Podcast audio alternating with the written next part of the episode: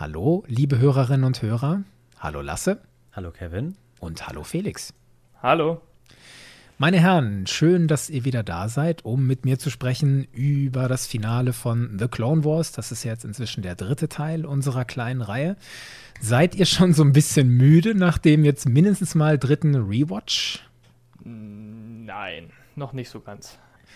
Ich bin stark motiviert weil ich nach wie vor viel von euch lerne, weil ihr euch sehr gut auskennt, weil ich immer noch mal hier und da kleine skeptische Aspekte an dieser doch für mich natürlich überraschend guten Staffel 7 finde und ihr es aber auch immer wieder schafft, mir die Staffel noch ein bisschen positiver und schmackhafter zu machen.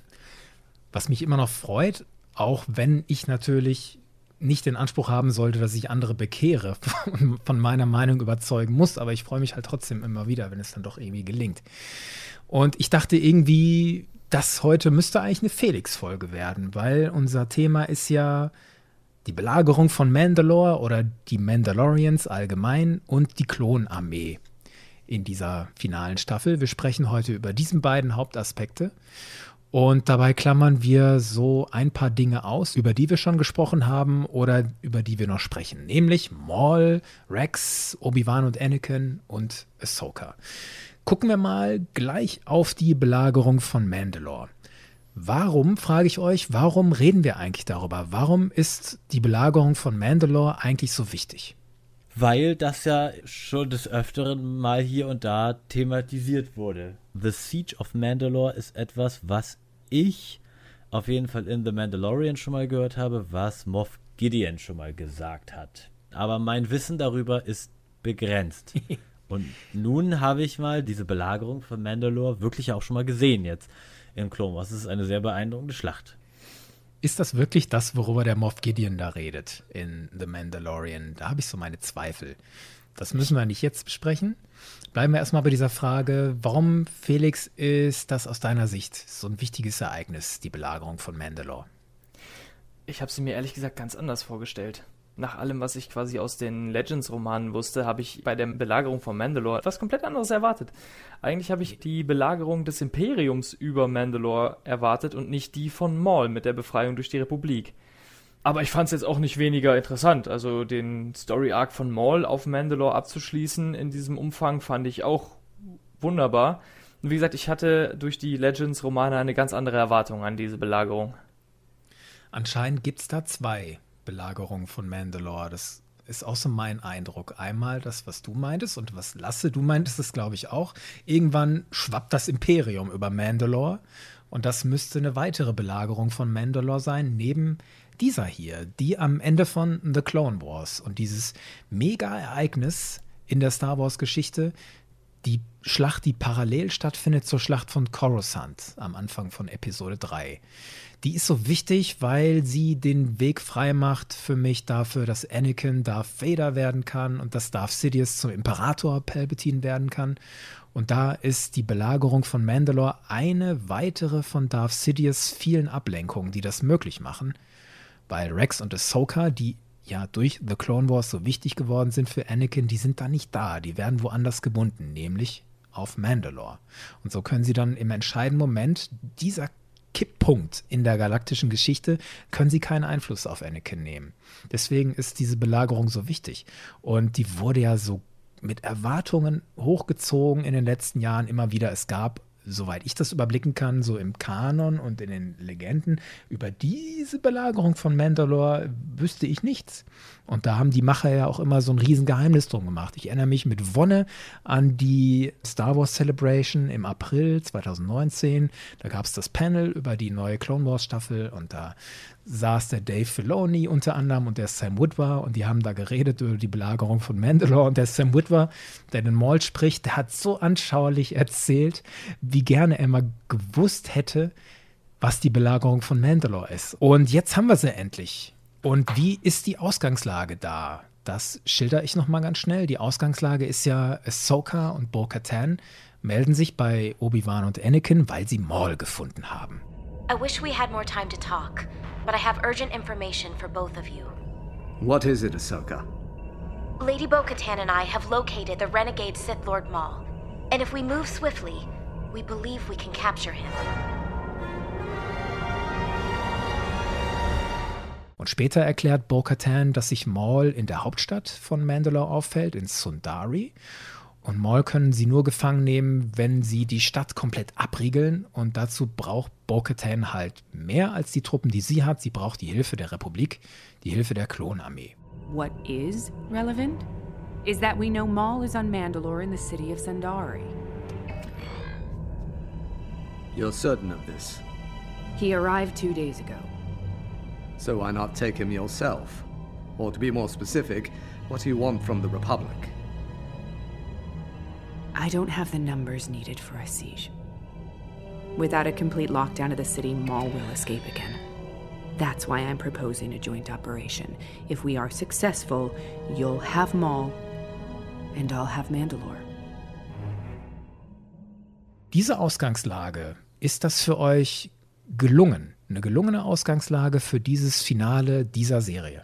Für mich schon. Und es ist auch absolut logisch ja irgendwie. Aus der Sicht von Bo-Katan, die sieht da ihre Leute, die Bevölkerung ihres Planeten, die da leiden unter der Schreckensherrschaft von Maul. Und es gibt scheinbar ja nicht so viele Verbündete oder Optionen, an die sie sich wenden kann, um diesen Diktator Maul irgendwie stürzen zu können. Und da liegt dann natürlich der Weg nahe, einfach die Republik bzw. die Jedi um Hilfe zu fragen.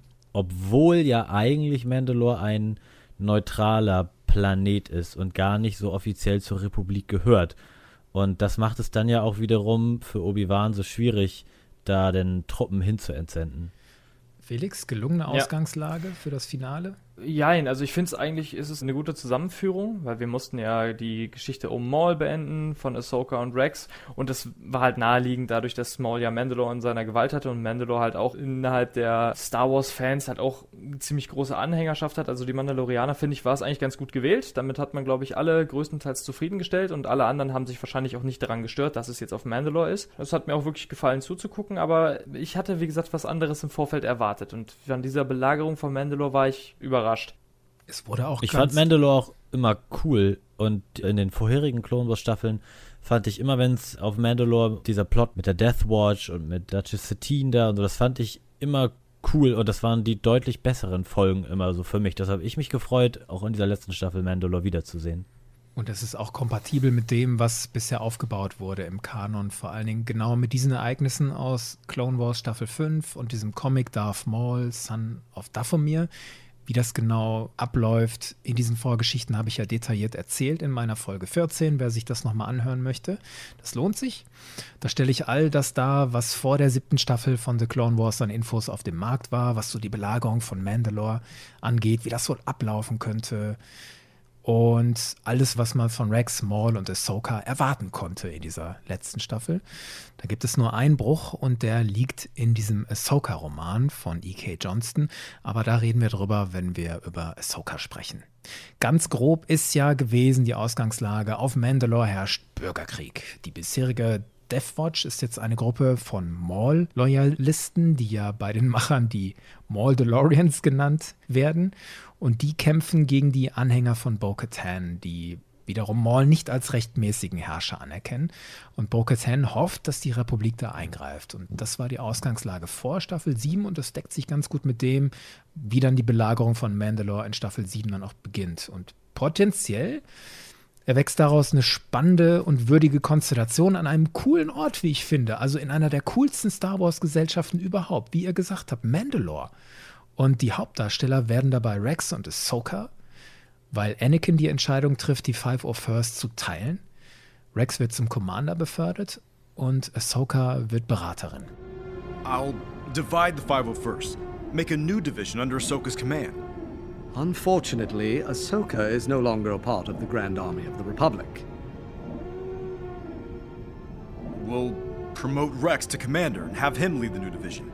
Ahsoka can go with him as an advisor. What do you say?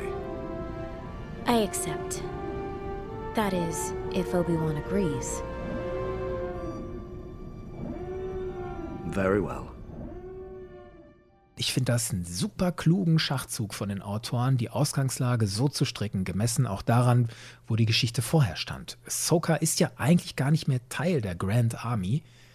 Rex darf nicht an Anakins Seite sein, wenn der dann als Darth Vader irgendwann in den Jedi-Tempel einmarschiert. Da muss Rex weg sein. Und später darf Rex auch nicht mehr Commander sein, weil er ja Jahre später in Rebels als Captain auftritt. Deswegen wird er dann im Laufe dieser Geschichte auch degradiert. Ich finde das so klug gestrickt. Aber zurück zu der Belagerung von Mandalore an sich. Die geht ja dann richtig los in Staffel 7, Folge 9.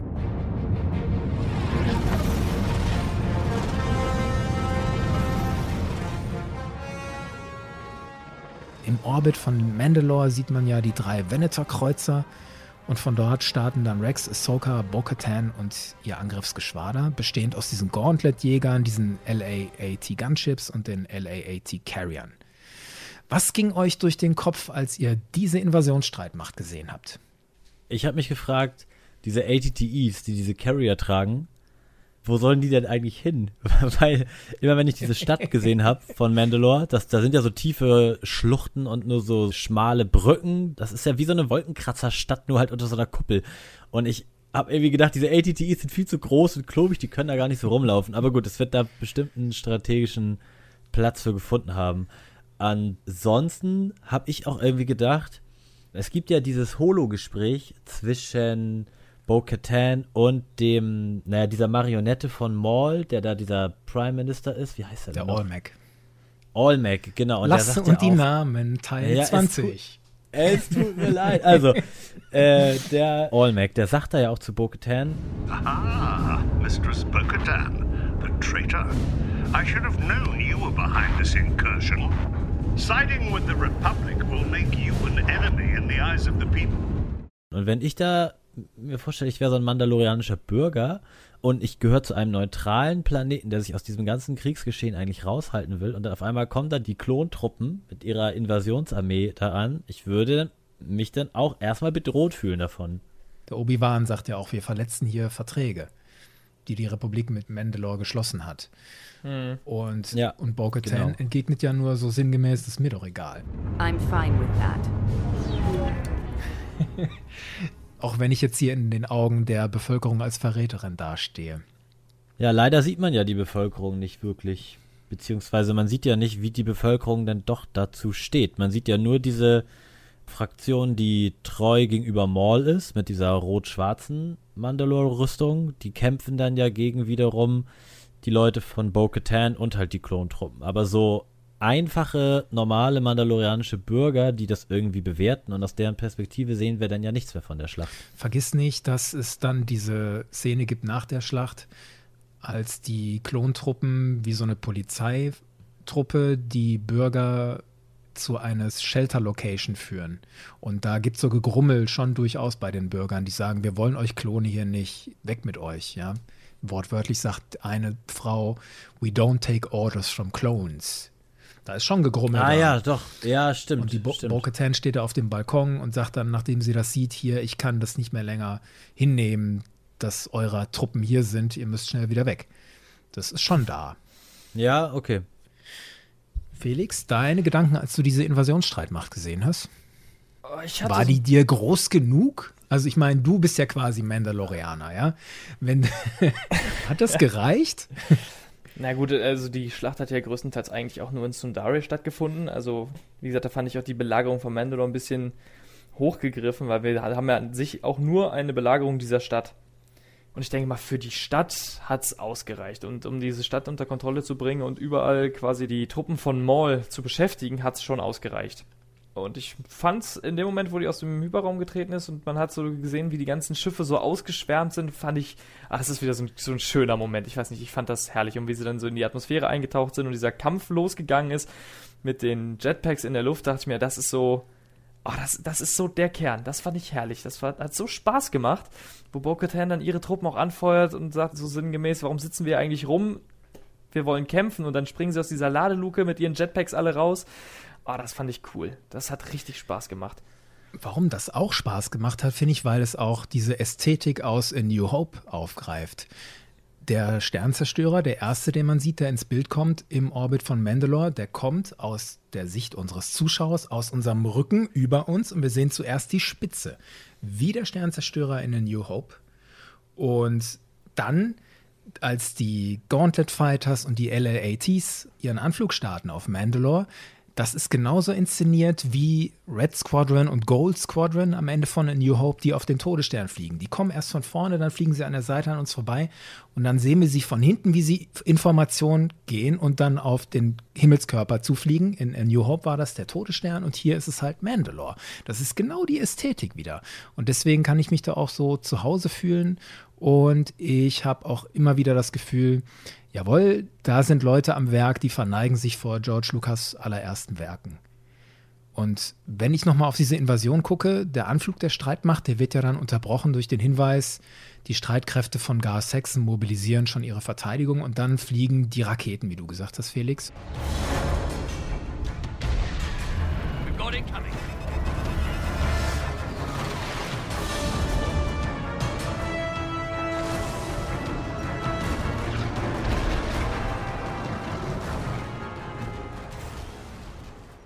Und diese Maul DeLoreans greifen dann an und man sieht dann immer so Flakfeuer auch zwischen den Gunships. Hat sich das für euch, diese Invasion und der erste Gegenschlag, schlüssig für euch angefühlt? Wie die da angreifen und wie die verteidigen?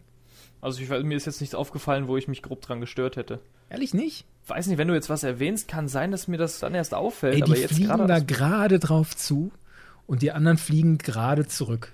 Und die fliegen vor allen Dingen mit ihren eigenen Körpern drauf zu und geben sich völlig preis. Völlig schutzlos, die Verteidiger auch. Ich sehe das immer wieder in Star Wars in letzter Zeit. Warum nutzt kein Mensch Deckung? Warum springen die all immer gleich so ins freie Feld und lassen sich sozusagen als Zielscheibe hinstellen? Hey, hier bin ich, triff mich. Und das liegt sicherlich an diesem Jetpack-Kampf, ja, aber ich meine, man könnte doch auch Geschütztürme nutzen oder so um diese Schiffe abzufangen und überhaupt diese Invasionsstreitmacht, die da startet. Die Transportschiffe, das Verwundbarste überhaupt, fliegt als erstes da rein. Und der Militärstratege in mir sagt, was soll das? Warum schicke ich denn erst die Transporter da rein und nicht die Jäger? Oder warum bleiben die Kreuzer im Hintergrund und machen gar nichts? Hm, ja, okay, stimmt, da hast du recht. Also ich glaube, das mit dem, warum die sich da so direkt ins Feld werfen, hat so ein bisschen was wahrscheinlich auch mit ihrer Mentalität zu tun. Weil ich finde, dafür, dass sie sich da so offen ins Feld werfen, sind sie gar nicht so ungefährlich. Aber was du sagtest mit den Transportern, das stimmt schon. Gerade weil du siehst, dass du die mandalorianischen Jäger teilweise dazwischen hast. Also die hättest du eigentlich schon als Vorhut davor wegfliegen lassen können, um die Transporter zu schützen und einfach, dass sie sagen können, okay, das ist unsere Heimat. Da sind wir auch die Speerspitze vor dem Angriff also zur Verteidigung, die LRATs sind ja jetzt keine reinen Transporter, die haben ja auch Bordgeschütze und so, können sich ja auch verteidigen, ja. Mein Eindruck war, dass die ganze Inszenierung auch den Zweck hatte, Ahsoka möglichst cool darzustellen, weil dieser ganze Anflug der Kanonenboote wird ja quasi begleitet von dieser Sequenz. Ahsoka macht da dieses kleine Scharmützel mit Rex, wer zuerst unten ist. Sorry, I didn't think to bring you a jetpack. Don't need one.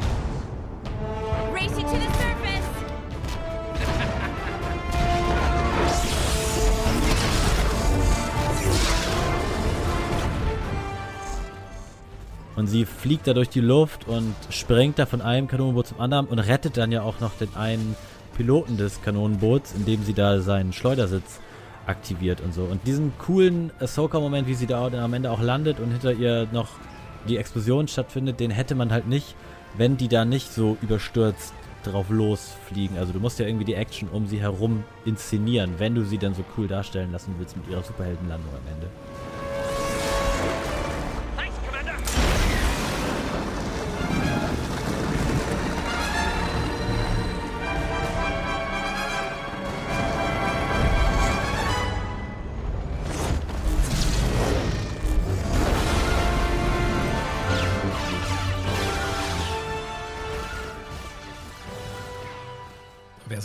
Attack außenrum in mehreren Gruppen wäre schwierig gewesen. Ne? Und die Struktur dieser Hauptstadt scheint ja auch zu sein, es gibt nur einen Dockbereich. So einen einzigen Punkt, wo Schiffe landen können und einen einzigen Eingangspunkt in diese Stadt insgesamt. Scheint ja. so zu sein. Umso unwahrscheinlicher aber, dass dieser eine Eingang nicht mit irgendwie schweren Geschütztürmen ja. bewaffnet ist. Ja, stimmt.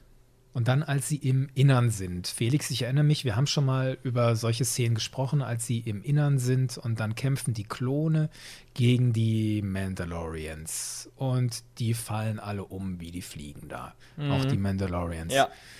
Du hast da ein Problem mit? Ein bisschen. Und ich weiß nicht, warum man das gerade nach The Mandalorian, nach der neuen Serie nicht so berücksichtigt hat. Weil. Wir spoilern nicht zu viel, ne? Jetzt über The Mandalorian für dieses. Nein, nein, alles gut. Haben. Aber wir kennen ja auch aus dem Legends-Bereich das berühmte mandalorianische Eisen, das Beskar, aus dem die mandalorianische Rüstung eigentlich traditionell gefertigt ist. Und das ist in der Lage, Blasterfeuer bis hin im Legends-Bereich gibt es halt auch eine Szene, wo das selbst in der Lage ist, Laserschwerter abzuwehren. Also wenn du nicht mit deinem Laserschwert wirklich die verwundbaren Stellen an den Hals oder überall da, wo nur der Anzug ist, ohne die Panzerplatten, dann kann das sogar einem Laserschwert standhalten. Und dann siehst du halt die Mandalorianer, wie sie teilweise wirklich, wie du schon sagtest, so frei aus Feld rennen und dann wirklich teilweise umfallen, wie die fliegen, obwohl sie mandalorianische Rüstung tragen. Natürlich muss nicht jeder Mandalorianer eine Beskar-Rüstung tragen, weil ich glaube auch, dass sie ein bisschen kostspielig sind, aber ich glaube doch, dass die im Rang höher stehenden von Mauls Truppe oder gerade bei der Deathwatch, die so sehr diese alten Werte vergöttern, sage ich mal, warum haben die scheinbar keine Beskar Garm getragen? Ja, ich muss mich Felix anschließen. Ich fand auch, das war ja quasi ein ebenbürtiger Kampf, wenn nicht sogar hatten die Klone die Überhand.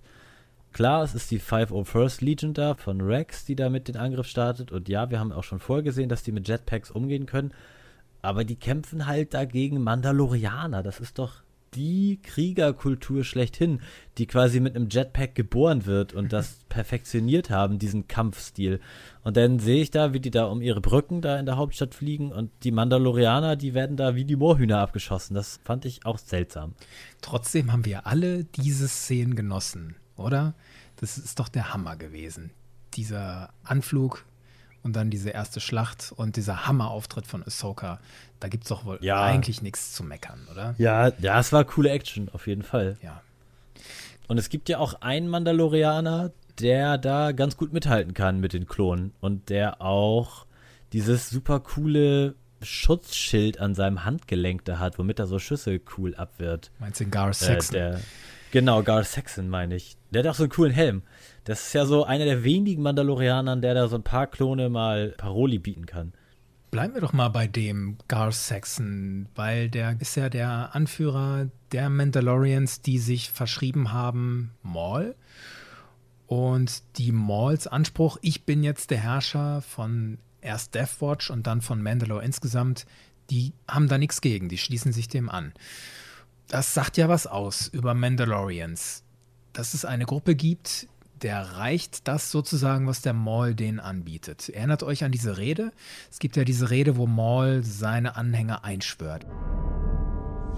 Soon the galaxy will be remade and in the chaos we must seize what power we can. It is not the way of your people to hide here in the gutters. If you die, I promise you, it will be on the field of battle. And if you die, you will die as warriors.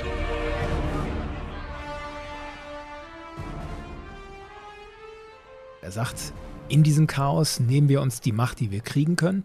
Und wenn ihr sterbt, dann sterbt ihr auf dem Schlachtfeld als Krieger. Was zieht ihr daraus in Bezug auf die Mandalorians, auf die Kultur und auf deren Selbstverständnis?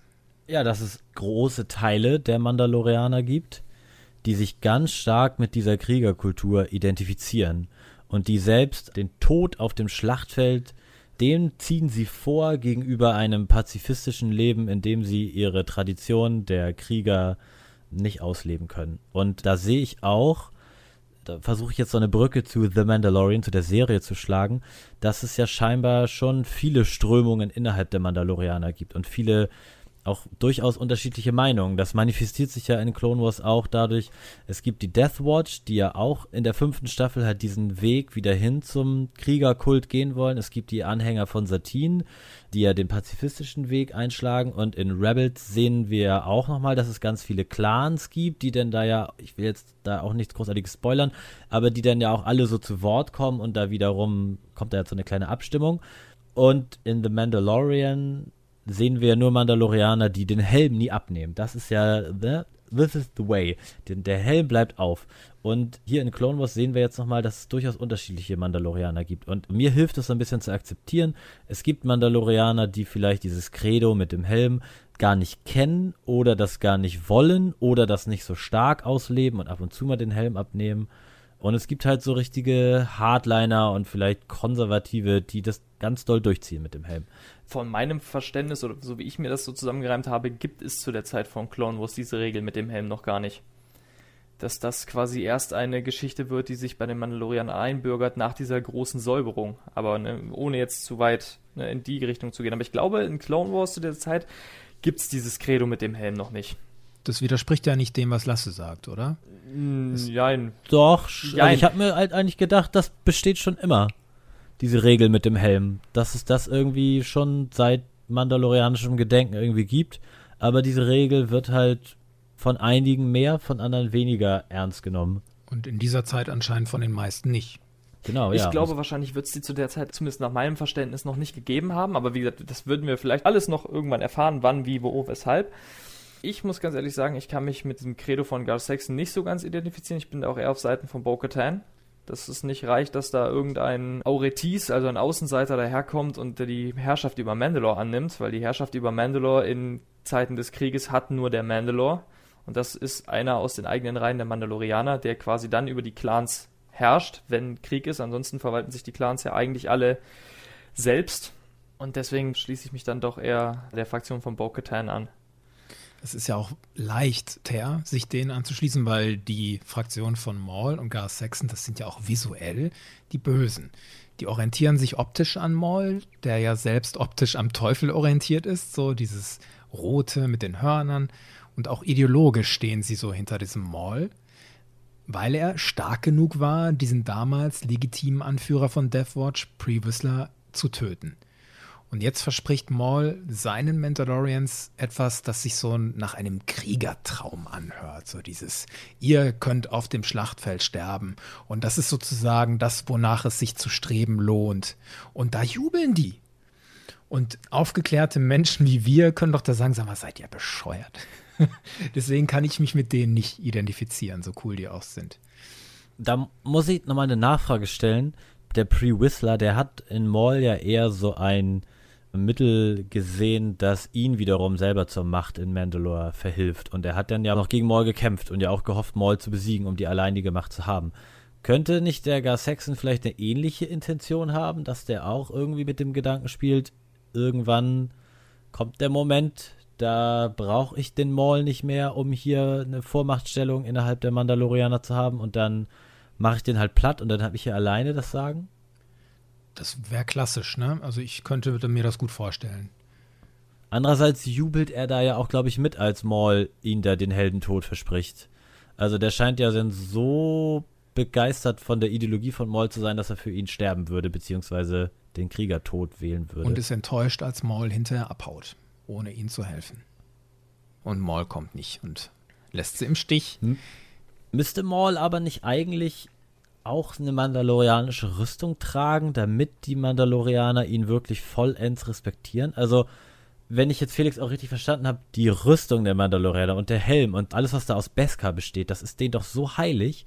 Und dann haben die da dieses Oberhaupt, diesen Maul, und der kümmert sich gar nicht so wirklich um diese Tradition, die ja doch so wichtig ist für die Mandalorianer. Ich sehe gerade ein neues Cosplay, Maul in Mandalorian Armor.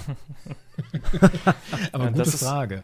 Das ist so der, der Grund, warum ich halt auch gesagt habe, das kann ich nicht nachvollziehen, weil an sich musst du Mandalorian sein, um als Mandalore zu regieren. Und jemand, dem die Kultur so gänzlich egal ist wie Maul, dem könnte eigentlich kein Mandalorianer so folgen, Also nicht aus Überzeugung. Als Kopfgeldjäger, als angeheuerter Soldner, klar, natürlich. Das ist ja auch teilweise einfach das Tagwerk der Mandalorianer gewesen. Aber so einen ideologischen Kampf zu führen für jemanden, dem deine Kultur so egal ist, würde eigentlich kein Mandalorianer machen. Muss man denn als Mandalorianer geboren werden, Nein. um Mandalorianer zu sein? Jeder kann sich dem doch anschließen, solange er quasi diesem Weg des Mandalore folgt, oder? Jeder hat das Recht, sofern er es denn möchte, sich diesem Weg der Mandalorianer anzuschließen. Und in dem Moment betritt er quasi, es wird in manchen Romanen beschrieben wie die weiße, unberührte Schneedecke eines neuen Lebens, wo du quasi keine Vergangenheit hast. Also ab dem Moment, wo du dich den Mandalorianern anschließt, ist für jeden wahren Mandalorianer völlig wurscht, was du vorher warst.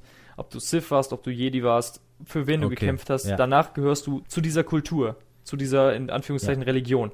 Und jemand, der das eben nicht tut, der sich denen nicht so anschließt, dem folgen die so willentlich, nur weil er ihnen Krieg verspricht. Das ist eigentlich, ich weiß nicht, für mich ist das so ein krasser Widerspruch der eigentlichen mandalorianischen Kultur. Deswegen habe ich da auch mehr mit Bo-Katan gefiebert, die ja wirklich als Mandalorianerin für ihre Heimat unter der Regentschaft einer der Iren kämpft. Die Gegenposition zu Felix Aussage jetzt wäre quasi, die Mandalorianer haben ja jetzt eine lange Herrschaft von Duchess Satine hinter sich, die den pazifistischen Weg gewählt hat, die eben nicht wollte, dass die Mandalorianer diese Kriegerkultur wieder ausleben. Vielleicht schaffen es da die konservativen Mandalorianer quasi, die freuen sich so sehr, dass dieser Maul das Ruder in die Hand genommen hat und der ihnen den Kriegerkult zurückgibt, auch wenn er sich nicht so vollends zum Weg des Mandalore bekennt, doch immerhin löst er diese furchtbare Duchess Satine mit ihrem blöden pazifistischen Kurs, die löst er ja ab. Vielleicht ist das so der Grund, dass die Mandalorianer ihn akzeptieren, dass sie einfach nur erlöst sind von dieser blöden Friedfertigkeit von dieser Satine. Und er war stark genug, den bisherigen Anführer zu töten. Das war in dem Moment der Machtergreifung Mauls der entscheidende Faktor. Und die Bo-Katan ist nicht mitgegangen. Warum ist Bo-Katan eine coole Figur?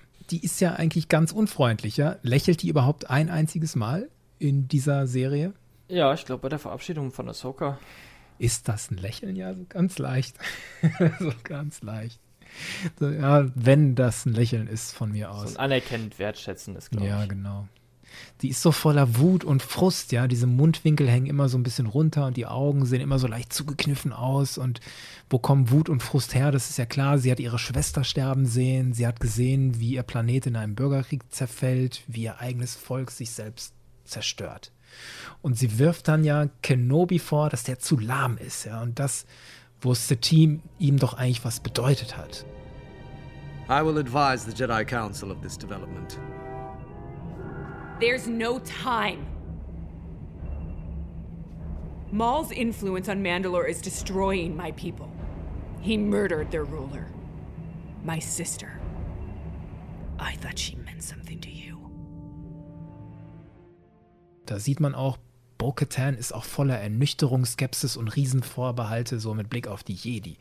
Und das macht es im Laufe der Geschichte auch so stark, den Moment, den du gerade angesprochen hast, dass sie dann mit Ahsoka zusammenwächst, dass sie Respekt für Ahsoka entwickelt und dann das gipfelt in diesem Handschlag. Nachdem sie Maul gefangen genommen haben, geben die sich die Hand. Goodbye, Ahsoka Tano.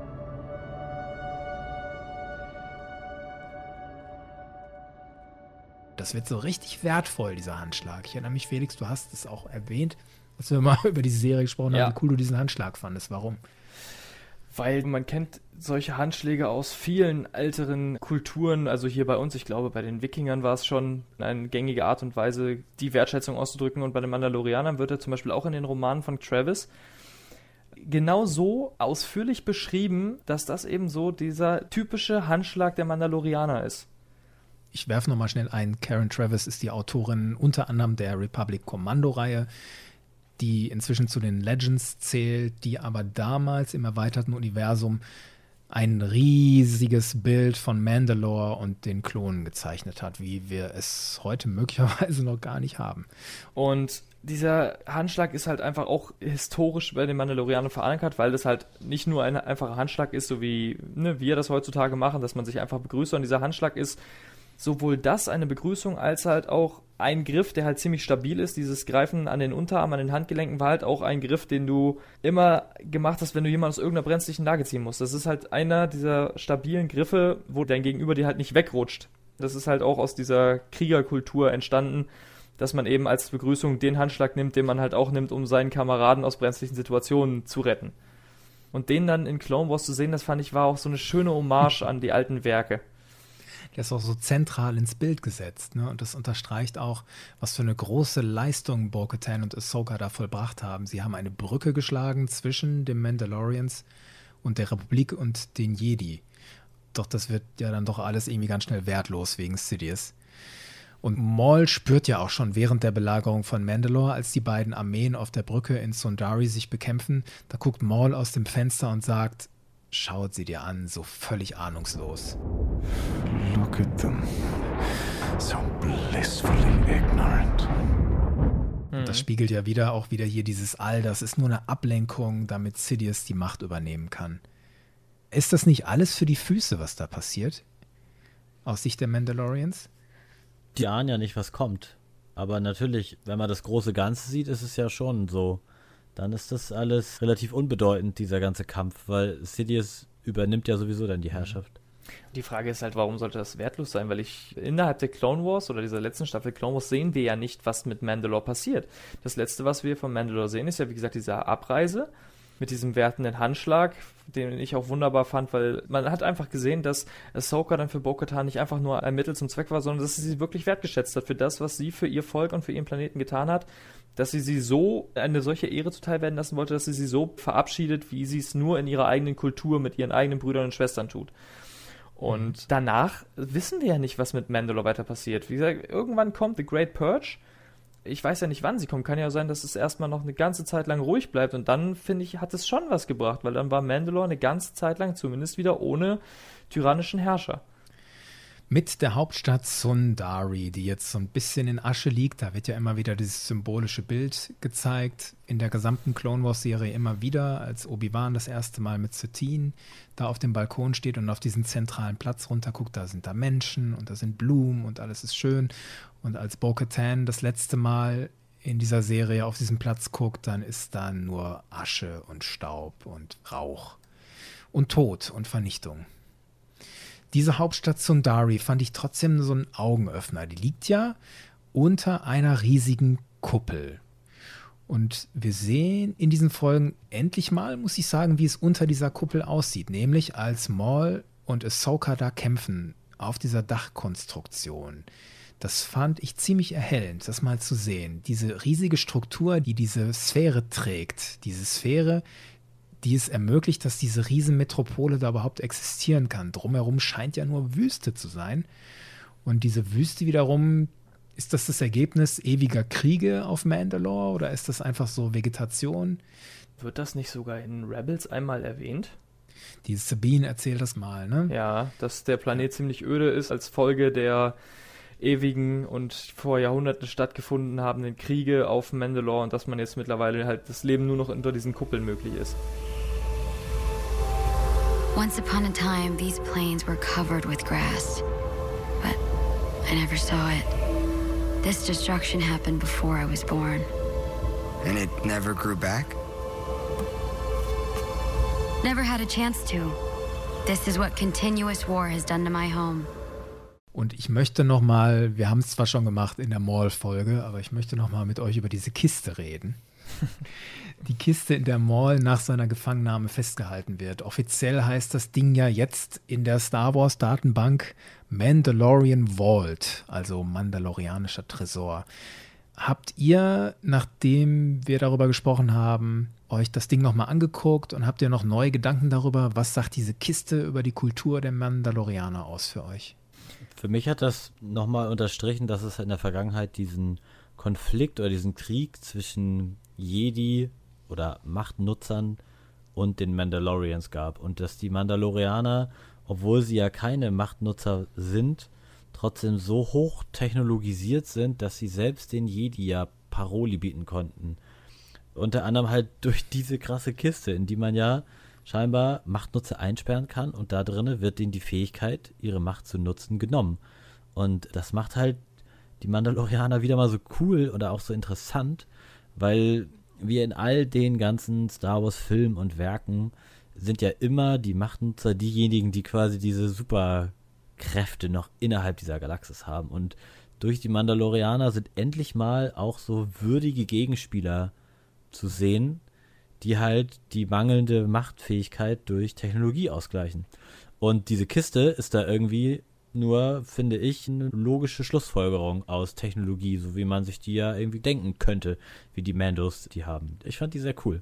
Hm, geht mir auch so. Weil wir sehen es ja immer öfter, dass die Mandalorianer sich nicht von dieser Übermacht durch die Fähigkeit, die Macht zu nutzen, von anderen Wesen haben abschrecken lassen, sondern haben sie gedacht, okay, ihr könnt das, wir sind euch nicht unterlegen, wir entwickeln was, um dagegen zu kommen. Ich meine, diesen Machtpull haben die Mandalorianer durch diese Seilwerfer sich dann quasi dieselbe Fähigkeit angeeignet. Mit dem Jetpack haben sie die Fähigkeit bekommen, über riesige Abgründe hinweg agieren zu können. Und die haben eigentlich gegen alles, was ihnen die Machtnutzer in den Weg geschmissen haben, einen Gegenpart gefunden und so halt auch irgendwann eine Möglichkeit entwickelt, eben als Kopfgeldjäger und Krieger auch Machtnutzer festzusetzen und gefangen zu nehmen, ohne Gefahr zu laufen, dass sie danach irgendwie mental beeinflusst werden, sondern die haben halt wirklich eine Möglichkeit gefunden, mächtig gewesen, weil ich meine, Maul ist ja jetzt auch niemand gewesen, der jetzt ja mal so ein bisschen von der Macht berührt ist, sondern der war ja schon relativ stark, wie wir ja auch in der Folge mit ihm besprochen haben. Und der war ja komplett hilflos in dieser Kiste. Also es scheint echt eine Technologie zu sein, die auch wunderbar verziert ist. Also ich meine, diese Gravuren vorne drauf fand ich echt schön. Ja. Aber diese Kiste ist in der Lage, selbst mächtige Machtnutzer komplett hilflos zu machen. Und ich finde, damit haben sich die Mandalorians auf jeden Fall auf dieselbe Stufe der Fähigkeiten gesetzt, die sie von Machtnutzern entgegengesetzt bekommen. Auf StarWars.com kann man sich die Kiste nochmal genauer angucken, weil die da zu der Folge Shattered die Konzeptzeichnung zu dieser Kiste veröffentlicht haben. Da kann man sich in der kompletten Größe angucken, was da drauf ist. Da sieht man halt mandalorianische Helme, man sieht Mandalorianer mit Speeren und erhobenen Fäusten. Da dachte ich so an diese Mandalorian Crusaders, so aus dieser Zeit mit Revan und Malek und so. Einer trägt eine Klinge, die könnte das Dark Saber sein, wenn man das will, könnte man glauben, dass es das ist. Und in der Mitte steht halt eine verhüllte Gestalt und das ist offenbar ein Jedi. Und so beim ersten Gucken habe ich gedacht, hat der eine Maske auf? Ist das Revan? Aber wenn ich da genau hingucke, nee, es ist, glaube ich, irgendein stilisierter Jedi. Und die Form dieser Kiste erinnert doch auch an diesen Carbonittransporter, den Boba Fett benutzt und den, den Jarin benutzen, ja, diese Form mit diesen Kontrollen an der Seite auch. Und glaubt ihr denn, Bo-Katan, dass das die letzte Kiste dieser Art ist, wie sie behauptet?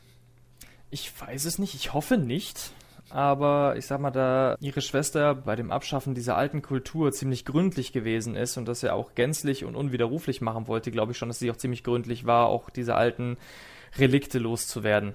Weil wofür solltest du sie nochmal brauchen, wenn du an sich mit dem ganzen Krieg und mit dem Kampf nichts mehr zu tun haben willst?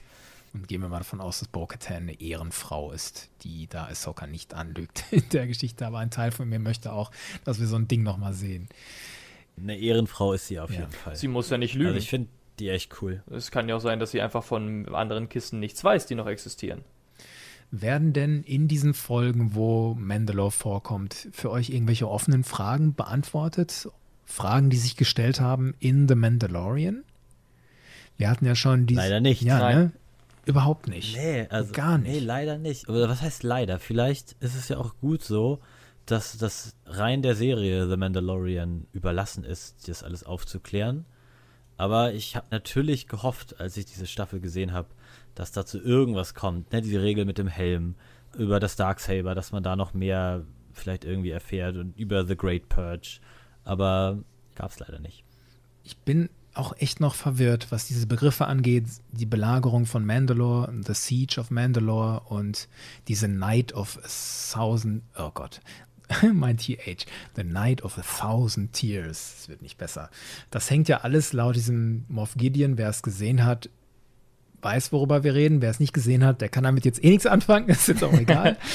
Es ist viel zu kompliziert. Aber diese Begriffe, Siege of Mandalore und Night of Thousand Tears, das hängt ja laut diesem Moff Gideon offenbar zusammen.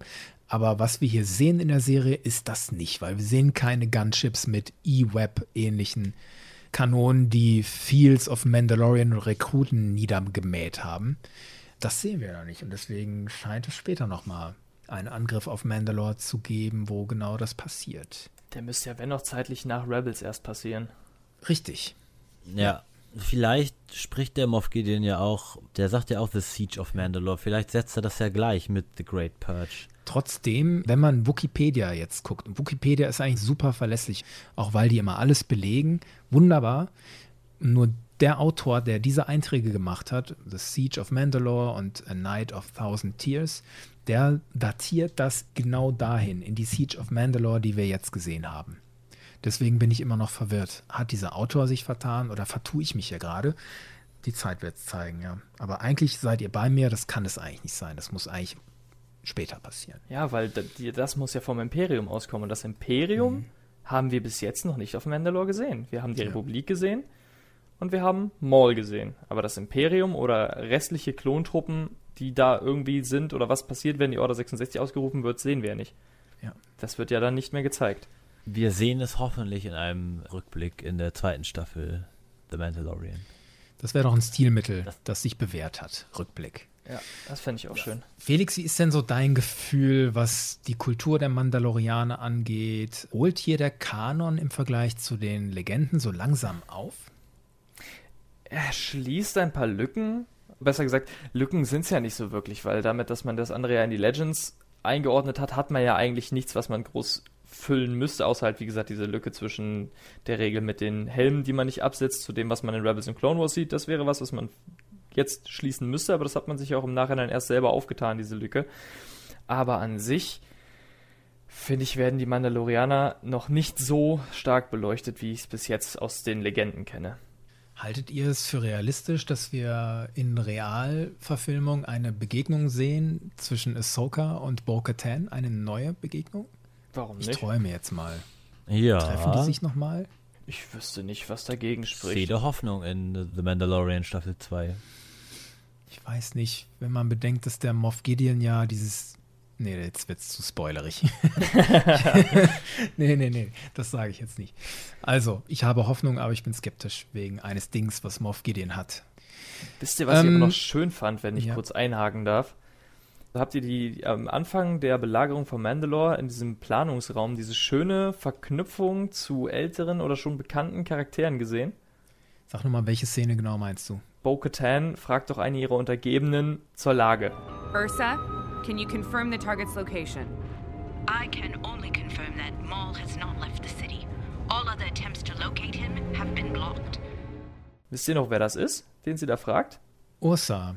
Kein die Schimmer. Mutter von Sabine, ne? Ganz genau, die man ja, ja. erst aus Rebels dann hinterher kennt die man da dann quasi schon in der Belagerung von Mandalore auch mehrfach hat. Man hört sie überkommen und sieht sie ja am Ende auch als eine derjenigen, die die Mandalorian Vault zum Nu-Klasse Angriffsshuttle transportieren. Die hat so viel Stil. Wenn die den Helm abnimmt, die Frisur sitzt, ja, ist der Hammer. Diese Frau ist super. Ich bin dir dankbar, dass du es ansprichst. Nicht nur wegen der Frisur, weil die auch so eine Würde ausstrahlt. Ja, ja. dass sie so wie sie immer dargestellt wird und so wie sie sich ins Bild setzt, eigentlich genau dieses schöne Bild der mandalorianischen Kultur und der Mandalorianer an sich zeigt, die eben keine abgestumpften, brutalen Vandalen sind, sondern disziplinierte Elitesoldaten oder eine Kriegskultur, die aber nicht nur rein auf Verwüstung und Kampf ausgelegt ist, sondern auf Disziplin, Ehre und Anstand. Und das sieht man auch immer an dieser geraden Haltung, die ja wirklich schon fast eine Exerzierhaltung war. Und wir erleben sie ja dann auch in Rebels später als Kriegerin, und das ist auch so cool an den Mandalorianern. Allein dieses Ehepaar Ren. Der Mann ist der Künstler und die Frau ist die Herrin der Familie und die Kriegerin so in dieser Generation. Das ist so toll, dass diese Kultur da so offen ist. So wie du das auch schon mal mir erklärt hast, Felix, Richtig. dass es für Mutter und Vater auch ein Wort nur gibt, dieses Buir und nicht zwei, ne? Nicht zwei Wörter, sondern Nein, es gibt generell in der mandalorianischen Sprache keinerlei Geschlechteraufteilung. Es gibt ja. ein Wort was ein und dasselbe beschreibt. Also es gibt keinen Sohn, keine Tochter, es gibt nur dieses Artikel, glaube ich, heißt es. Es gibt nur ein Wort für Vater und Mutter, also quasi als Eltern so gesehen, das Buer. Es gibt da komplett keinerlei Geschlechtertrennung. Und das ist zum Beispiel eine Sache, die fand ich da in Rebels ganz schön aufgezeigt und hier halt in Clone Wars jetzt auch, dass man halt auch beide Seiten sieht. Aber man sieht nicht nur mandalorianische Männer, die in diesem Krieg kämpfen, sondern man sieht genauso Frauen und die sind auf keinerlei Art und Weise untergeordnet oder so, sondern sie sind genauso gleichberechtigt oder im Kampf vertreten wie ihre männlichen Mitspieler. Ja. Das fand ich sehr schön, dass man das dann halt auch noch so aufgegriffen hat. Finde ich schön. Wollen wir einen Deckel drauf machen vorerst auf das Thema The Mandalorians und wollen wir jetzt auf die Klone kommen oder ist euch noch was wichtig? Ich bin bereit für die Klone. Vieles, was die Klone betrifft, haben wir schon in der Folge über Captain Rex besprochen. Rex, der ja stellvertretend für vieles steht, vor allem die Klonarmee, kriegt durch Charaktere wie Rex eine Seele. Trotzdem können wir uns ein paar Dinge nochmal angucken. Ich möchte anfangen mit der Order 66.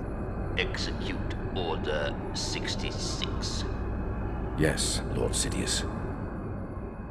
In der Rex-Folge haben wir ja gesehen, wie der damit umgeht. Wenn wir jetzt aber mal rauszoomen, die Order 66 und die Klone insgesamt. Nachdem Ahsoka erstmal entkommen ist in dieser Folge Shattered, zitiert Rex ja vor seinen Truppen die Order 66. All right. We know Ahsoka Tano's on board. She's been marked for termination by Order 66. Under this directive, any and all Jedi leadership must be executed for treason against the Republic. Any soldier that does not comply with the order will also be executed for treason. Er sagt, sämtliche Jedi müssen wegen Verrats exekutiert werden. Alle Soldaten, die diesen Befehl nicht befolgen müssen, auch getötet werden. Das ist überhaupt zum ersten Mal, dass wir auf einem Bildschirm sehen, wie ein Klon diesen Befehl erklärt. Was hat das mit euch gemacht, als ihr das gesehen habt, wie hier die Order 66 von Rex dargestellt wird?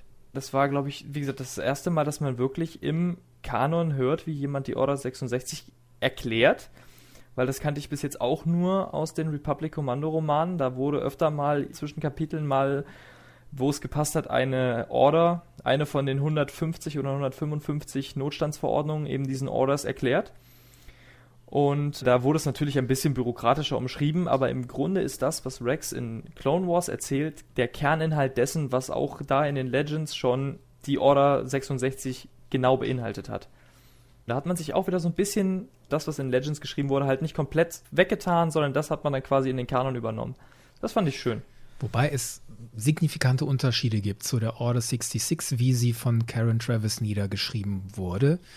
In dem Buch Order 66 aus der Reihe von Republic Commando gibt es halt auch eine Stelle, wo die ausgeführt wird, die Order 66, aus der Sicht von Ordo, diesem Arc Trooper Ordo, sehen wir das erzählt.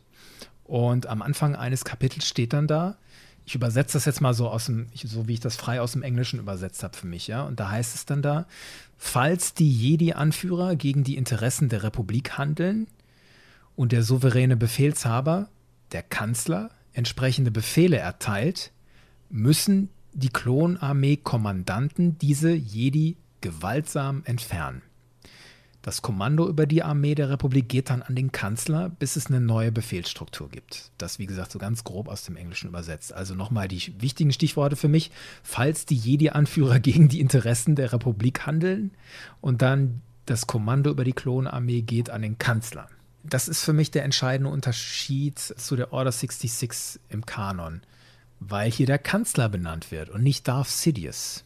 Ja, das ist richtig. Aber wir müssen ja immer zugrunde legen, dass es ja offensichtlich so aussieht, als ob die Jedi einen Putschversuch gegenüber dem Kanzler versucht haben, oder er es ja so darstellt, und er daraufhin die Order 66 aufruft. Also ist halt quasi für jeden regulären Klon bzw. Klonkommandeur ist ja genau das der Fall. Die Jedi haben versucht, sich gegen die Interessen der Republik zu stellen, also ruft der Kanzler die Order 66 aus und alle Jedi werden als Verräter deklariert und es heißt, Jedi müssen gejagt und vernichtet werden. Ich habe da nochmal eine Verständnisfrage. In den Legends, in diesen Republic Commando Büchern, ich habe die nicht gelesen. Das klingt jetzt gerade so, als wenn die Order 66 quasi irgendwo schon niedergeschrieben wäre und bekannt wäre, bevor sie ausgelöst wird. Weil ich habe jetzt immer gedacht, so wie der Kanon das jetzt ist, wie wir es in Episode 3 sehen, jetzt in Clone Wars, dass ja eigentlich niemand so wirklich von dieser Order 66 weiß. Und dass die in dem Moment, wo Palpatine die ausspricht, wird die in den Tiefen dieses Inhibitor-Chips aktiviert, aber die ist nicht irgendwie vorher nachzulesen und irgendein Verfassungsrechtler hätte da mal Alarm schlagen können, was das eigentlich für eine miese Sache ist, die da im Kopf der Klone schlummert. Genau, den Eindruck bekomme ich auch, wenn ich gerade diesen Story Arc sehe um Fives ne, und den Klonchip. Aber in diesen Republic Kommando Büchern ist es tatsächlich so, dass es einen Katalog von 150 Ordern gibt, Und die Order 66 ist eine von denen. Und dann mussten die Klonkommandanten mussten diese 150 Befehle lernen, auswendig lernen. Und Order 65 war dann übrigens, falls der Senat den Kanzler für ungeeignet fürs Regieren befindet, dann müssen die Klone den Kanzler gefangen nehmen und gegebenenfalls töten. Also dieser Katalog hatte einen Zweck, zu verstecken, wie staatsgefährdend diese Order 66 ist. Nämlich, wir haben hier diese eine von 150 Ordern, die halt sagt, ja, falls die Jedi mal ne, Rogue gehen, dann muss man die halt entfernen. Und das wirkt halt schwächer in diesem Riesenkatalog, weil direkt daneben ist ja auch eine Order, die sagt, ja, falls der Kanzler mal nicht mehr regierungsfähig ist, muss man halt den Kanzler entfernen. Der Unterschied ist halt, die Jedi müssen in der Order 66 gewaltsam entfernt werden. Sie müssen gewaltsam entfernt werden. Und das erklärt einer dieser Republikkommandos, der Darman, erklärt das dann so. Die Jedi muss man töten, weil gefangen nehmen kann man die nicht. Die sind einfach zu stark mit ihren Mind-Tricks und so. Die würden uns nur austricksen. Deswegen glauben die Klone, dass sie die Order 66 gegen die Jedi auf jeden Fall tödlich ausführen müssen. So wird es da erklärt. Ja. Genau. Und in diesem Katalog von 150 Ordern, die Order 65 besagt jetzt, der Kanzler müsste quasi getötet werden. Falls der Senat befindet, dass er regierungsunfähig ist, muss der Kanzler gefangen genommen okay. werden oder getötet werden, gegebenenfalls. Not, notfalls gewaltsam Notfalls, entfernt. ja. Genau. Okay. Aber irgendwie eine demokratische Lösung steht da nicht drin, dass man irgendwie das einfach mal ab, dass man einfach mal Wahlen Nein. abhalten könnte, um den Kanzler abzuwählen. Theoretisch ja, weil eigentlich ist das ja nur ein Katalog von Notstands Ordern, die man wirklich nur im absoluten Notfall zieht. Es gibt auch, glaube ich, noch die Order 35, die komplette planetare Abriegelung beschreibt, also sowas ähnliches wie die Handelsföderation in Episode 1, nur halt von der Republik ausgeführt, wenn ein Planet, ich glaube, Separatisten Unterschlupf gewährt oder sich mit denen verbündet und das kann ich euch nicht mehr hundertprozentig wiedergeben, wie das ist, aber wie gesagt, das ist ein Katalog von 150 Maßnahmen, die im äußersten Notfall greifen sollen, damit man dann eben nicht vor einer bürokratischen Hürde steht und handlungsunfähig wird. Und darunter war, wie gesagt, auch die Order 66 versteckt, die dann Palpatine ja bewusst einzusetzen wusste. Wenn da ein Verfassungsrechtler drauf guckt, der sagt, Leute, so nicht. Ich wollte gerade sagen, im, im, Hintergrund dieser Infos, jetzt habe ich noch mehr Sympathien für Padma Amidala, die ja immer den diplomatischen und demokratischen Weg gewählt ja. hat. Ja, das Trotz ist ja auch eigentlich so der, der Weg, den man gehen soll. Das war ja wirklich nur für den äußersten Notfall. Wie eben mhm. bei einem versuchten Putsch der Jedi gegen den obersten Kanzler kannst ja schlecht den ganzen Jedi-Rat gefangen nehmen, weil du weißt ja nicht, ob sie dann gefangen bleiben. Und du hast Felix mir gegenüber mal gesagt, du fremdelst immer noch so ein bisschen mit dieser Idee des Chips, weil du ja auch so geprägt bist durch diese Idee der Order 66 mit diesem Katalog von Befehlen und wie die Soldaten, die Klonsoldaten damit umgehen müssen. Erklär mir das mal, warum. Ich muss ganz ehrlich sagen, ich finde den, die Art und Weise und den Weg, den man geht in den Büchern, einfach schöner. Er ist ein bisschen diabolischer von Seiten Sidious mich stört dieser Chip aus dem Grund, dass er mir die Klone ein bisschen auf die Stufe eines Druiden setzt. Sobald dieser Chip anfängt zu arbeiten, wird eben genau dieses Merkmal, das einen Klon so viel besser macht äh, gegenüber einem Druiden, das hebt sich in dem Moment auf, weil in dem Moment ist er wie ein Druide und bekommt seinen Befehl und den muss er ausführen. Und in den Büchern. Mhm. Kann ich gut nachvollziehen, den Kritik. Und in den Büchern hast du diesen Chip nicht, aber du hast trotzdem eine plausible Erklärung, warum so viele Klone dieser Order folgen und sie nicht hinterfragen. Das hat damit zu tun, dass in den Büchern Palpatine eine zweite Klonarmee, nicht auf Camino, sondern in Sparti, also die nennen sich Sparti-Klone, das ist eine andere Kloneinrichtung irgendwo auf Coruscant. Und damit hat er quasi es geschafft, dass er einen kompletten Schwung neuer Klone in die bestehende Armee untermischt, die eben noch keine sozialen Bindungen und noch nicht diese lange Erfahrung an Seiten ihrer Jedi-Kommandanten hatten und in demnach halt keine Zweifel an diese Order 66 hegen könnten, weil sie, wie gesagt, noch keine Bindung zu ihrem Jedi-General hatten. Also wenn dann auf einmal die Order kommt, die Jedi haben sich gegen die Republik gewandt und haben versucht, den Kanzler zu stürzen. Wenn du gerade mal zwei Monate unter deinem Jedi-General dienst, woher willst du nur wissen, dass der nicht tatsächlich zu dieser Gruppe von Jedi gehört oder dass die Jedi nicht tatsächlich alle versucht haben, den Kanzler zu stürzen?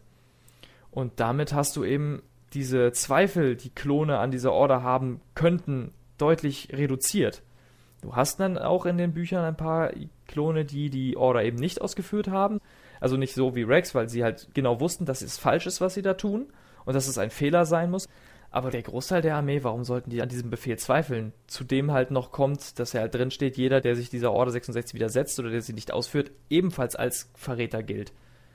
Weil genau das, was Jesse auf diesem Hangardeck ja erzählt, das ist wieder der Punkt, wo die Inhibitor-Chip-Geschichte für mich so ein bisschen bricht. Sobald diese Order kommt, zögert so gut wie keiner. Selbst Rex muss ja wirklich stark mental dagegen ankämpfen, nicht sofort loszuschießen.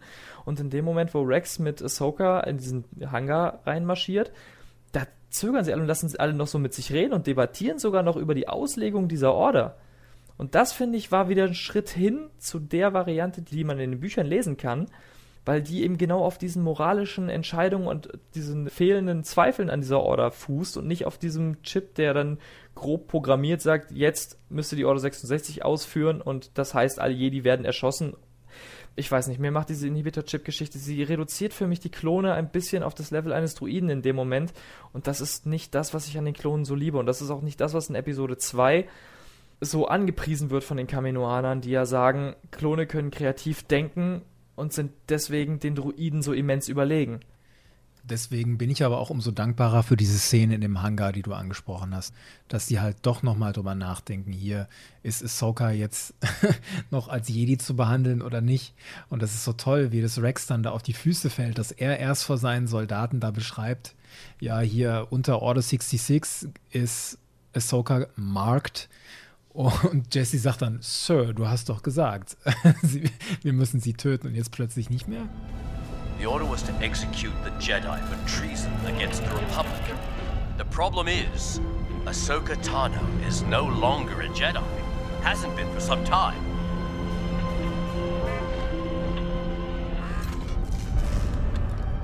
Sir, you said yourself we're under special order from Darth Sidious to eliminate Ahsoka Tano and any other clone who disobeys Order 66. Ich finde, da wird auch Rex nachträglich legitimiert dann, was er in Rebels sagt, nämlich dieses We all had a choice. Ne, von wegen Wolf, Gregor und ich hatten alle dann doch irgendwie die Wahl.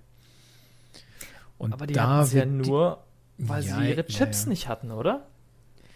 Ja, genau. Also ich frage mich halt, diese Chip-Theorie ist für mich halt auch in sich nicht so ganz stimmig, weil wie lange wirkt denn diese Order? Wirkt die eine halbe Stunde? Wirkt die eine Stunde? Sind Klone generell bei Sichtkontakt mit einem Jedi immer dieser Programmierung folgend dazu gezwungen, sie auszuführen? Weil am Anfang, wo die Order kommt, sind ja alle sofort im Begriff zu schießen und nur Rex bekommt ja seinen Chip raus, kann deswegen anders handeln und diplomatisch versuchen, das zu regeln. Aber warum handeln denn die restlichen Klone, die ja alle noch quasi mit einem intakten Chip ausgestattet sind, warum lassen die sich da überhaupt drauf ein, wenn doch eigentlich wie am Anfang, wo der Befehl reinkam, es ja scheinbar so körperlich schwer war, überhaupt diesem Drang zu widerstehen. Wie konnten die da so lange da stehen und nicht abdrücken? Ja, weil Rex ja ihnen übergeordnet ist und er nochmal extra befiehlt, nicht zu schießen und er fängt da ja an zu diskutieren. Und auch am Anfang, selbst bei Rex, als der Chip aktiviert wird, sagt er ja auch, ich will es tun. Und da hören ja dann die anderen Klone auch drauf. Also die ballern ja nicht alle direkt sofort los. Auch wenn sie den Drang verspüren, der Chip ist dann programmiert und sie wollen ihn Jedi töten, aber sie sind ja immer noch für Befehle von anderen ihnen übergeordneten Klonen empfänglich. So habe ich das interpretiert. Ja, gut, okay. Ja, das könnte dann auch erklären, und, dass erst ähm, mit dem Aufheben oder mit dem gleichfalls Rex als Verräter zu beschreiben, dass damit ja quasi dann Jesse der übergeordnete Kommandeur war und sie deswegen dann auch erst wieder angefangen haben zu schießen. Ja, und was finde ich aus dramaturgischer Sicht für den Inhibitor-Chip spricht, der Chip macht es natürlich alles noch etwas dramatischer. In dem Moment, wo halt es quasi kein Entrinnen gibt für unsere geliebten Klone wie Jesse, dass der keine Chance hat, diesen Befehl zu verweigern. Der muss es tun. Und das macht es umso tragischer für uns. Wenn wir jetzt wie in den Büchern scheinbar noch so eine neue Generation von Klonen sehen, die denn da kommt und die die Jedi gar nicht so kennt und die das durchzieht, ist es halt nicht mehr die große Dramatik, wie wir es jetzt in der Serie hatten, was ja denn durch den Chip so gekommen ist. Also ich sehe da die vielleicht nachvollziehbaren Schwierigkeiten innerhalb dieser Storyline, aber andererseits finde ich, macht es der Inhibitor-Chip halt sehr emotional. Wobei ich natürlich auch da das Gegenargument wieder sehe, es sind denn ja doch irgendwie nur Druiden, wenn sie nur auf so einen Knopfdruck reagieren und nicht aus innerer Überzeugung. Aber im Endeffekt bleibt die Handlung die gleiche, die Jedi werden getötet. Richtig, und zudem und hast du in den Büchern, das ist auch etwas, was ich sehr schön finde, teilweise auch Arc Trooper Captains, die diesem Befehl folgen, ihren befehlshabenden Jedi-General töten und im Nachgang nachdem dann quasi Sidious erst das Imperium ausgerufen hat, dann erst wirklich realisieren, dass sie eigentlich nur Marionetten waren und dass sie wirklich aus Überzeugung und nicht wegen einem Chip. Ich finde, dieser Chip entschuldigt auch immer so viel, weil natürlich hat man als Klon dann wahrscheinlich Schuldgefühle in dem Moment, aber wenn es so schwer fällt und ja selbst für Rex nicht möglich war, diesem Chip zu widerstehen, dann ist ja letztendlich jeder Klon hat dasselbe Schicksal gehabt und wurde das gleiche Opfer dieses Chips. Aber in den Büchern ist es halt so, dass dieses moralische Dilemma und diese Gewissensbisse, die Klone im Nachhinein erst entwickeln, wenn sie erkennen, was das für eine Tragweite hatte, dieser Befehl, und dass sie nur Marionetten waren, finde ich, hat eine komplett andere Tiefe, wenn das nicht durch einen Chip gesteuert war und er musste es tun, sondern er hat es in dem Moment aus Überzeugung getan und sieht jetzt erst ein, dass er nur eine Marionette war und seine Überzeugung eigentlich nur von einer höheren Position ausgenutzt wurde. Andererseits hätte ich dann wahrscheinlich Probleme damit, das wiederum so anzunehmen, weil ich sehe über sieben Staffeln hinweg, wie da die loyalsten Clone Trooper gezeigt werden, die immer loyal zu ihren Jedi sind, ne? Jesse, Echo, Fives, Rex, Cody, so das sind irgendwie coole Klone und die sollen auf einmal dann aus Überzeugung die ganzen Jedi wegpusten, nur weil das da in irgendeiner Order drin steht. Die haben doch mit denen da die mutigsten Schlachten geschlagen und haben da ihr Leben füreinander gegeben und wurden füreinander gerettet. Da erscheint mir dann so ein Chip, der das einfach so in den Kopf den Impuls setzt, den du nicht widerstehen kannst, erscheint mir dann doch ein bisschen schlüssiger. Schöne Diskussion, meine Herren. Ich finde, da kann man letztlich auch gar nicht zusammenkommen. Ne? Gerade wenn man so geprägt ist durch die Republik-Kommando-Reihe und dann was völlig Neues, anderes serviert bekommt, dann kann ich schon verstehen, dass du Felix da so ein bisschen mit fremdelst und nicht alles annehmen kannst. Muss ja auch gar nicht sein. Aber worauf wir uns, glaube ich, einigen können, ist, dass die Serie The Clone Wars trotzdem den Klonen mehr Sinn, Tiefe gegeben hat, als sie vorher hatten. Das ist ja keine Frage. Und ja, da absolut. gibt es ja auch diese Szene am Anfang der siebten Staffel mit Cody. Da sind Cody und Rex in der Baracke und Rex guckt auf das Foto und sinniert dann hier Fives Echo und vorher Heavy. Ich habe so viele Brüder verloren. Und daraufhin sagt Cody, ja, normale Leute verstehen nicht, dass es im Krieg manchmal besser ist, wenn man nicht überlebt.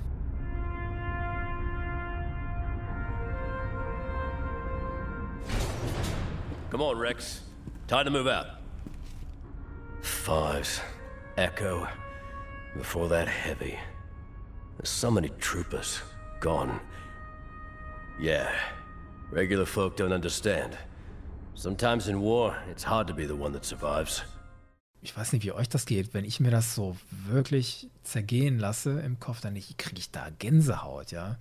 Das, das ist Foreshadowing. Das ist auch Foreshadowing und ich finde das einen interessanten Gedanken, dass Nicht-Soldaten, wie ich einer bin, ich war nie Soldat, ich habe Zivildienst gemacht, das vielleicht wirklich nicht verstehen, dass man auf so einem krassen Konflikt wiederkommt und nicht sagt, boah, Gott sei Dank bin ich noch am Leben, sondern dass man vielleicht mit so vielen Traumata wiederkommt, dass man eigentlich gar keinen Bock mehr hat auf Leben, dass es vielleicht besser wäre, wenn man es nicht schafft.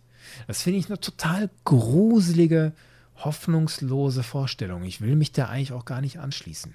Ich kann das nur unterstützen. Also ich war auch selber nie Soldat, habe auch Zivildienst gemacht aber gerade was man an Berichten von posttraumatischen Belastungsstörungen von Soldaten, die im Auslandseinsatz waren und zurückkehren, die ihr Leben lang davon gezeichnet sind und Depressionen haben, wiegt natürlich dieser Satz, den Cody da sagt, sehr schwer. Und ist wahrscheinlich für jeden, der noch nie irgendwie in einem kriegerischen Konflikt irgendwie verwickelt war, schwer nachzuvollziehen, aber er bringt natürlich mal wieder, das habe ich auch in der Folge von Rex auch schon da in meinem Plädoyer für Rex und die Klone gesagt, es bringt einen emotionalen Tiefgang in diese Klonsoldaten und eine Deepness, nenne ich das jetzt mal auch, die ich mir nie erwartet hätte von der Serie. Und dieser Satz von Cody, der unterstreicht das nochmal ganz stark, dass diese Klone halt keine random Soldaten sind, sondern wirklich Menschen mit Gefühlen und Gedanken. Da kann sogar selbst ich als Nicht-Soldat mich mit connecten Selbst wenn ich völlig distanziert bin, Militarismus gegenüber und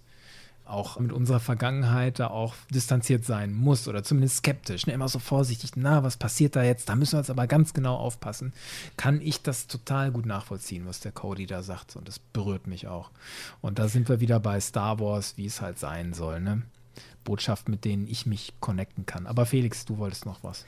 Hast du dich nicht auch ein bisschen also ich möchte nicht sagen darüber gefreut, aber es ist doch eigentlich genau das, was du in unserer Besprechung zu Republik Kommando, dem Spiel, was du vermisst hast. Mhm genau das, dieses Problem, dass ein Bruder im Kampf zurückgeblieben ist, du hättest ihm helfen können, du weißt jetzt nicht, was ist passiert, oder halt in dem Fall, du hast Brüder sterben sehen. Und dieser Konflikt, der dir in der einen Besprechung von dem Spiel gefehlt hat, den kriegst du hier so schön in dieser Serie präsentiert. Und man kriegt eben gezeigt, die Klone haben damit zu kämpfen. Und es sind keine abgestumpften Waffen auf zwei Beinen, sondern es sind wirklich empfindungsfähige Wesen. Ich fand das so großartig, dass man da gezeigt hat, dass auch Klone unter diesen Problemen stehen und dass auch sie daran knabbern und da eventuell auch drohen dran zu zerbrechen. Ja. Meine Herren, runden wir das ganze schöne Gespräch ab über die Mandalorianer, die Belagerung von Mandalore und die Klonarmee. Was findet ihr, was fehlt euch noch? Welche Geschichte sollte unbedingt noch erzählt werden, wenn wir an diese beiden Gruppen denken? Was die Klone angeht, bin ich tatsächlich glücklich. Ich muss von denen wirklich eigentlich nichts mehr hören. Ich hatte ja schon letzte Folge gesagt, für mich waren die einfach Mittel zum Zweck, dass Palpatine an die Macht kommt. Dank Clone Wars haben sie ihren charakterlichen Tiefgang noch bekommen und ich bin da wirklich zufrieden mit denen und da kann sich das Star Wars Kapitel auch schließen. Auch wenn ich mir sicher bin, ihr würdet bestimmt noch mehr gerne über die wissen. Aber für mich reicht es an der Stelle. Und ich bin auch froh, dass es die Clone Wars Serie so gibt und die Klone da vertieft haben. Was die Mandalorianer angeht, würde ich da aber gerne noch viel mehr wissen. Vor allem in Bezug auf die Serie The Mandalorian, von der ich ja so ein großer Fan bin. Nämlich, wie hat sich diese Helmregel, dass man den niemals absetzen soll, wie hat sich die entwickelt? Zu welcher Zeit ist das geschehen? wie ist dieser Moff Gideon da drinne verwickelt alles und The Great Purge. Ganz genau, was ist da passiert. Und ich will das auch sehen, wie das passiert ist. Und ich will da einen Kampf sehen und das alles. Das fehlt mir noch und da habe ich große Erwartungen ja. zu. Felix? Bei den Klonen würde mir noch eine Sache fehlen. Und zwar das ist die Frage, wo sind sie hin? Weil mhm. wir sehen ein paar Klone wie Gregor, Rex und Wolf, die irgendwie überlebt haben, ohne ihren Inhibitor-Chip ist das auch der einzige Grund, dass sie ihn eben nicht hatten, dass es die noch zu Zeiten von Rebels gibt? Warum sehen wir sonst nur Sturmtruppen? Oder hat man einfach die Klone erst in Sturmtruppenuniformen gesetzt und dann aufgrund der Obsoleszenz des schnelleren Alterns dann irgendwann durch Rekruten aus den imperialen Akademien ersetzt? Oder hat man sie auf einen Schlag ausgesondert? Und wenn ja, wie? Das würde mich noch interessieren, wie diese Lücke von wie das Imperium startet mit Klonen und führt in Rebels und Episode 4 mit Sturmtruppen weiter. Wo ist der Übergang? Das würde mich noch brennend interessieren. Und ansonsten zu den Mandalorianern, ja, wie du schon gesagt hast, in den Karen Travis Romanen zu Republic Commando sieht man noch die Belagerung von Mandalore durch das Imperium, die eben an das Beskar rankommt, das wir ja in The Mandalorian halt auch unter imperialer Hand durch die große Säuberung mit diesem imperialen Siegel auch sehen. Also wie läuft diese Belagerung von Mandalore ab? Wann, wie Lasse schon sagte, wann kam diese Regel mit den Helmen auf und wie kam sie zustande? Die etabliert oder jetzt eingeführten Charaktere aus The Mandalorian was haben die für eine Backstory, wie passt das alles mit dem Ende von Rebels zusammen, hin zu eben dieser großen Säuberung, wie hat die ausgesehen, warum sind die Mandalorianer jetzt eben so selten geworden und treffen sich nur noch in so Tribes und nicht mehr in ihren eigenen Clans und lassen sich von einem Mandalore in schwierigen Zeiten quasi regieren. Das sind alles so Details, die will ich alle noch irgendwie erklärt bekommen. Vielleicht können wir mit unseren Hörern eine Kampagne finanzieren, dass wir ein Flugzeug chartern, wo wir euch beide reinsetzen. Mit diesen Fragen fliegen wir euch zur Lucasfilm-Gruppe nach Kalifornien und sagt, hier, macht das. das möchte ich dann gerne. Sehr gerne. Dass ihr beide dann da eine Audienz habt und das genauso vortragt. Gute Idee. Vielen Dank, meine Herren. Dankeschön, dass ihr das mit mir gemacht habt. Sehr Danke gerne. für die Einladung dazu. Klar. Liebe Auserwählten da draußen, das war unsere dritte Besprechung zur finalen Staffel von The Clone Wars. Danke euch fürs Zuhören und wenn euch gefällt, was wir hier im Bucketheads Podcast machen, was hier passiert und wenn ihr das unterstützen wollt, dann geht gerne mal auf die Webseite bucketheads.de. Da werdet ihr schon Möglichkeiten finden. Auf die nächste Folge freue ich mich ganz besonders, denn da geht's um Obi-Wan und Anakin. Bis dahin, passt auf euch auf und möge die Macht mit euch sein.